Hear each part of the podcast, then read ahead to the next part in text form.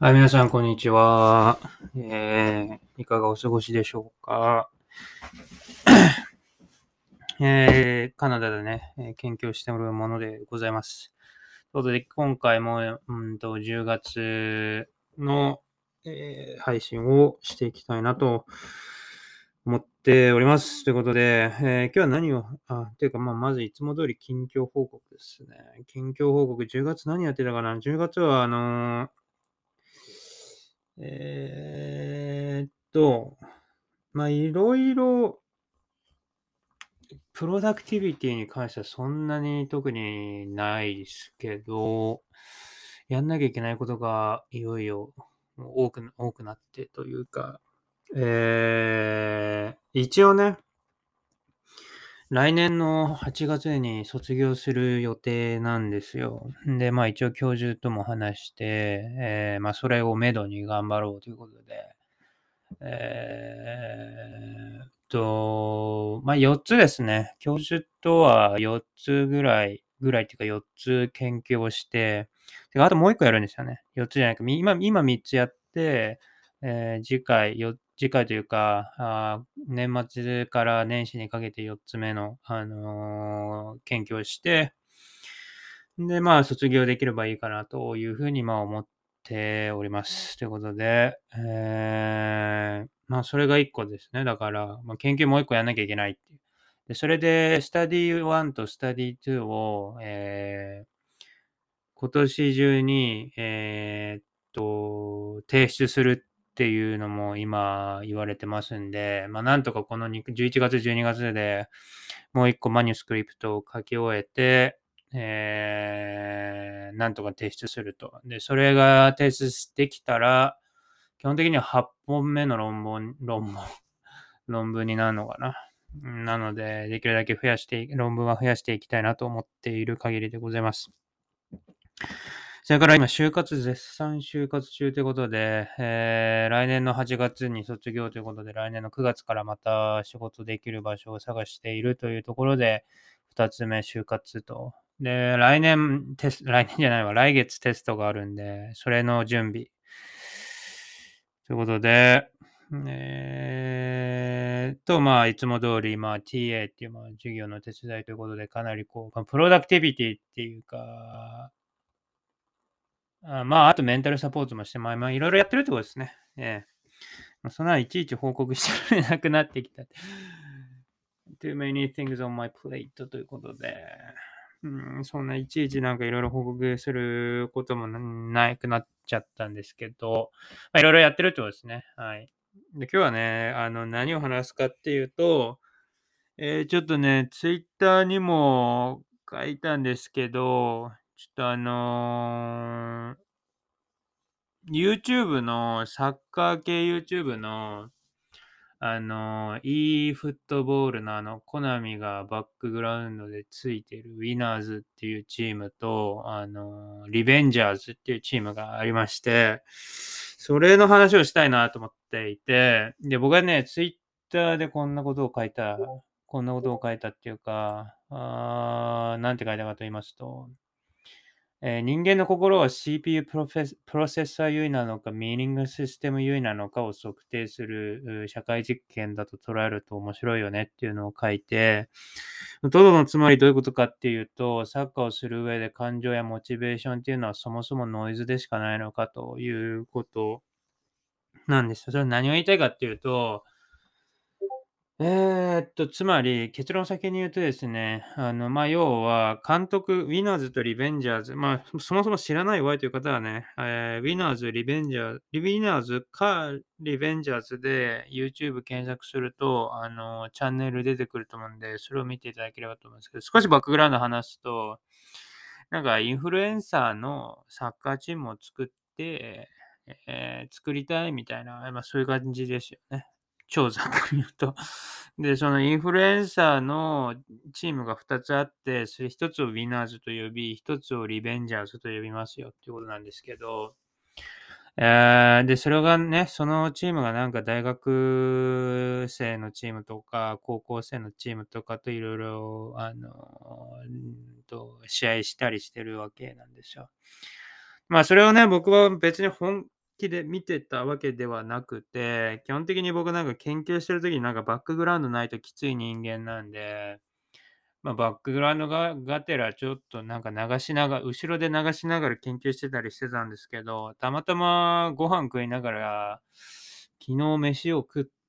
て、食いながら、あの、リベンジャーズの動画を見てたら、これはまあ心理学的には面白いぞと思いまして、えー、ちょっとその話なんですけど、で、結論先に、すいませんね、結論先に言うととか言いながら言ってないっていうね。で、えーで監督ですね。監督が、ね、ウィナーズっていうのが、那須か、那須さん、那須、ま、あ大輔さんが、あの、元プロサッカー選手の那須大輔さんがやってて、で、リベンジャーズは、えーレオザさんっていう、その YouTube やってるなんかサッカー系 YouTuber の人が監督としてやってるんですけど、えーっと、その、まあ、なんかこう、指導のタイプがすごい違うなと思っていて、んで、それっていうのは、えー、ナスさんっていうのは、ミーニングシステム優位の、なんかサッカー指導の仕方で、レオザさんは CPU プロセッサー優位の指導の仕方だなっていうのが結論なんですけど、そんなん、お前何言ってんじゃいっていう話なんで、ちょっと話を進めると、えー心理学っていうのは、あの歴史をたどるとですね、あの前も言ったかもしれないですけど、その、まあ歴史があるんですよ、長い歴史がね。んで、元も、ちょっとこの話に関連したところだけピックアップすると、1950年から60年ぐらいに、認知革命っていうのが起きたんですよ。つまりは、それのより昔っていうのは、1950年とか60年より前は、その、人間の心っていうのは測れないんだと。測れないから、行動をつぶさに観察して、その行動から人間の心を推し量るしかなかったんですね。それを行動主義と言うんですけど。で、その行動主義から、どうやらその、なんかブラックボックス化した人間の心みたいなものっていうのはどうやら測れ測れそうだぞっていうので、認知革命みたいなのが、認知革命と言われることが起こってたんですよ。で、例えばそこから、例えば記憶と、人間の記憶とは、とか、えー、そういう認知に関わるものを、えー実験を通して、えー人間の心を、まあ、解き明かそうみたいなことが1960年ぐらいから流行り始めたんですよ。で、その当時はですね、それを認知革命といって、いわゆる認知心理学っていうのが流行ったわけなんですけど、ね、その当時は、その、社会環境みたいなものっていうのはノイズだと捉えられていたわけです。その人がどういうふうに、えーどういうふうな社会にいるかとか、どういう人といるかっていうのは、あまりこう捉えられてこなかったと。認知革命の時はね。それはなんでかっていうと、えー人間の心っていうのは、なんかコンピューターの CPU みたいなものだっていうふうにまあ捉えられてたからなんですね。つまり何が言いたいかっていうと、インプットを頭の中に入れると、誰しもアウトプットを、同じインプットを、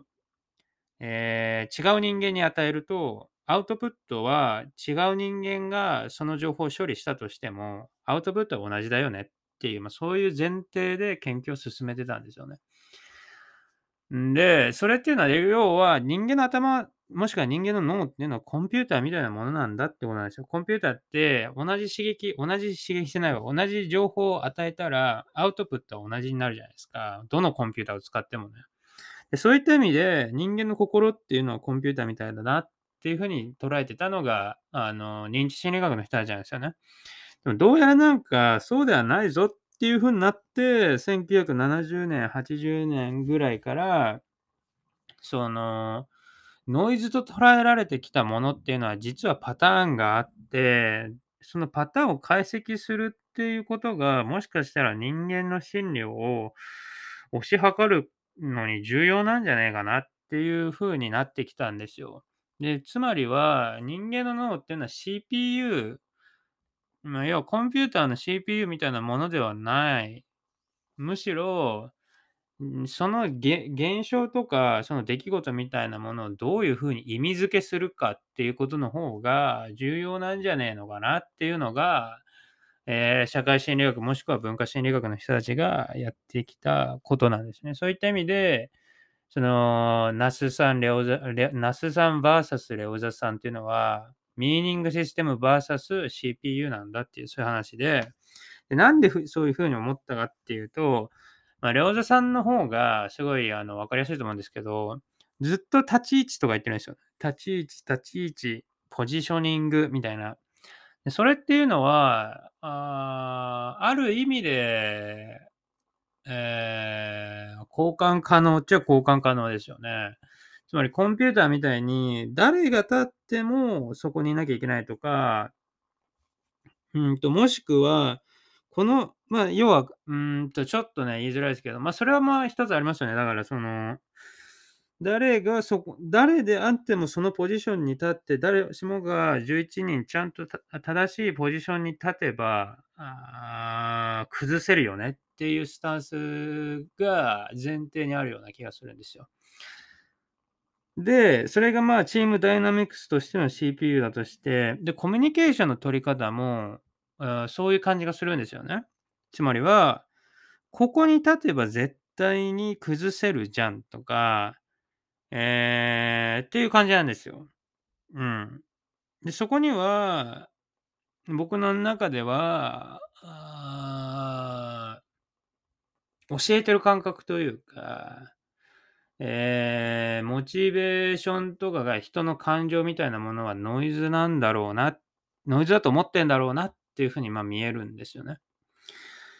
えー、なので、そういった意味で CPU 型だなっていうふうにも、CPU 型コーチングみたいな感じに思っていて、那須さんはもうちょっと、これはもう、ディグリーマターですけど、その、つまりは A か B かっていうぐらいどっちが優位かっていうそういう話なんですけど、まあ、ナザーは多分プロでもやってきた中で、なんかモチベーションとか感情とかっていうのは、まあ、選手がプレーする上で重要だっていうふうに多分捉えているような気がするんですよね。そういった意味でもちろん戦術とかがないわけではないと思うんですけど、ないわけではないわけではないと思うんですけど、うーんどういうふうにモチベートするか。もしくはどういった感情をその時持っているのか、みたいなことを非常に考えながらチームを作っているという意味で、ミーニングシステム、つまりノイズはノイズではないんだというふうに考えながらチームを作っていってるのが那須さんなのかなっていうふうに思うわけですね。で、僕は基本的には社会心理学とか文化心理学がメインでやってるので、まあ、那須さんのやり方が、チームを強くするんじゃないかなって個人的には思ってるわけなんですが、とはいえ、僕は、こう、なんだろうな、うんと、若干の期待を込めて、もしこれでレオザさんがすごいいいチームを作り上げたとしたら、いや、これ今のコーチングのやり方、スタイルでってことですけど、もう次の、なんか次の動画でもうバッチバチに、コーチングスタイル変えましたみたいになっちゃうと、あじこの、うん、リアル社会実験っていうのが終わっちゃうんですけど、その、もし、本当にこのレオゼさんが同じ指導を、同じ指導スタイルでチームを強くするのであれば、いや、もしかしたらモチベーションとか感情みたいなものっていうのは、そもそもやっぱりサッカーをする、最低でもサッカーをする上ではノイズなのかもしれないなっていうふうにまあ思えるわけですね。だからどっちに転んでも面白いと思うんですよ。つまり、レアオザさんのサッカーチームが強くなってなれば、サッカーをする上では最低でもモチベーションとか感情とかっていうのはどうでもいいのかもしれないっていう風な結論にもなるし、那須さんが、のチームの方が相対的に強くなっているのであれば、あやっぱり社会要因みたいなものを捉えるのは必要だよねっていう風になると思うんですよね。で、そういった意味で、一番最初に言った、レオザさん VS ナスさんっていうのは CPU 優位コーチングなのか、ミーニングシステム優位コーチングなのか、みたいな対比に変換することができて、まあ別に僕個人的な立場としては、ね、社会心理学とか文化心理学に所属してる人間としては、まあ、那須さんの方が、まあえ、立場としてはいい指導をしてるんだろうなと思いつつ、ちょっとそのレオザさんがどれぐらい強くなるのか、レオザさんのチームがどれだけ強くなるのかっていうのは、うーん、ちょっと期待しながらね。そう考えると、えー、と、そもそも認知だけに注目しとりゃいいんだよっていうサッカーをするためには。要は AI みたいに AI が得意なことみたいなことをやっとけばいいんじゃないかなっていう立ち位置を指導して、ポジショニングを指導して、みたいなことをやえやっとけばサッカーが上手くなるのか、それを前提としながらも、その人が今どういうモチベーションにいるのか、その人がどういう感情を持っているのか、どういうパーソナリティなのか、どういう文あ社会的な背景があるのかみたいなことを考える必要性はあるのかっていう、まあ、そういうこと。それはなんでか、それそういうことを考えなきゃいけない、うん、っていうのは、つまりレオズさんが前提としているのは、サッカーという環境、サッカーに勝つという意味では、ありとあらゆる人間が同じようにプレーしなければいけないという前提があるような気がしていて、那須さんはもうちょっとだからサッカーという、サッカーというゲームに勝つ上でのツールと、それを遂行する、えー、選手のパーソナリティ、選手の特徴みたいなことを、の掛け算であるっていう前提があるような気がするんですよね。でそれがすごいやっぱり、その対比、まあ、ずってる、言い換えて、言ってることずっと同じなんですけど、レオザさん vs ナスさんっていうのは CPU 優位か、ミーニングシステム優位かってことであり、それを捉える上では前提が全く違っていて、サッカーということを、サッカーをに、えー、サッカーというゲームに勝つという意味で、えー、人間のそれぞれの、えー、モチベーションなり感情っていうのは重要なのか重要じゃないのかっていうことですね。うん、そういった意味で、えー、結論をもうちょっと待ちたいなという意味で、ちょっと嫌なやつかもしれませんが、ちょっとお二人にはコーチングスタイルを変えずに、このままやっていってもらいたいなというふうに思った次第です。ということで、えー、でね、あとなんか、そんなこと言ったってさ、なんか YouTube とかっていうのは全部カットされてるんだから、裏ではどうなってるかわかんないじゃんみたいなことを言う人もね、時々いると思うんですけど、それをカットして出してるのは向こうなんでね。カットして出してるのは向こうなんで、僕はそれで判断せざるを得ないよなっていう。だから、じゃあ、じゃあ、じゃあ、じゃあ、あげじゃあ全部出してよって話になっちゃうんで。うん。で、そんなのわかんないじゃん、みたいな。で、そういう楽しみ方はしちゃいけないよ、みたいな。ああ、そうなのか、みたいな。なんであなたに楽しみ方を規定されなきゃいけないんだ、みたいな話になっちゃうんで。うーん、まあいいんじゃないですかねって個人的には思ってるんですけど、そういう見方。で、そういう見方をすると僕個人的にはかなり興奮するなっていう 感じでございました。ということで、えー、皆さんね、またあのー今日はね、あの、そういう感じでした。なんで、リアル社会実験だな、社会心理学実験だなっていうふうに僕は思っていて、それは多分、稀有な、えー、リベンジャーズとウィナーズの見方だと思うんですけど、非常に面白いなというふうにも思った次第でございます。ということでね、また来月お会いしましょう。ということで、さよなら。